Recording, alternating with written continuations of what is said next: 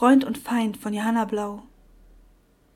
Wie die Zeiten sich neu benennen, kehr ich den Mist zur Tür hinaus. Wenn Mäuse in Fallen rennen, schalte ich alle Lampen aus. Die Wut versiegt in Sommerhitze, der Tag zählt seine letzten Stunden.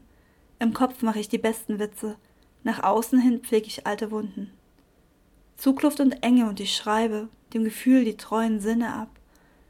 Wie ich stur beim Lesen sitzen bleibe, sammle ich alle Kräfte, die ich hab.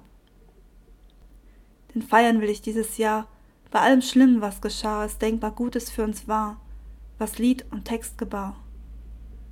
Inspiration und Zeitenwende, wenn ich auch ohne alles ende, was ich geschrieben, kann mir keiner nehmen. Lass mich nicht durch Zukunft leben.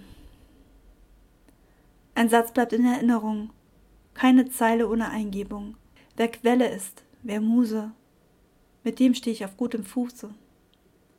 Solange ich atme, will ich leben, den Schleier zum Gruße für euch heben, mal lachen und mal weinen, die Feinde mit den Freunden ein.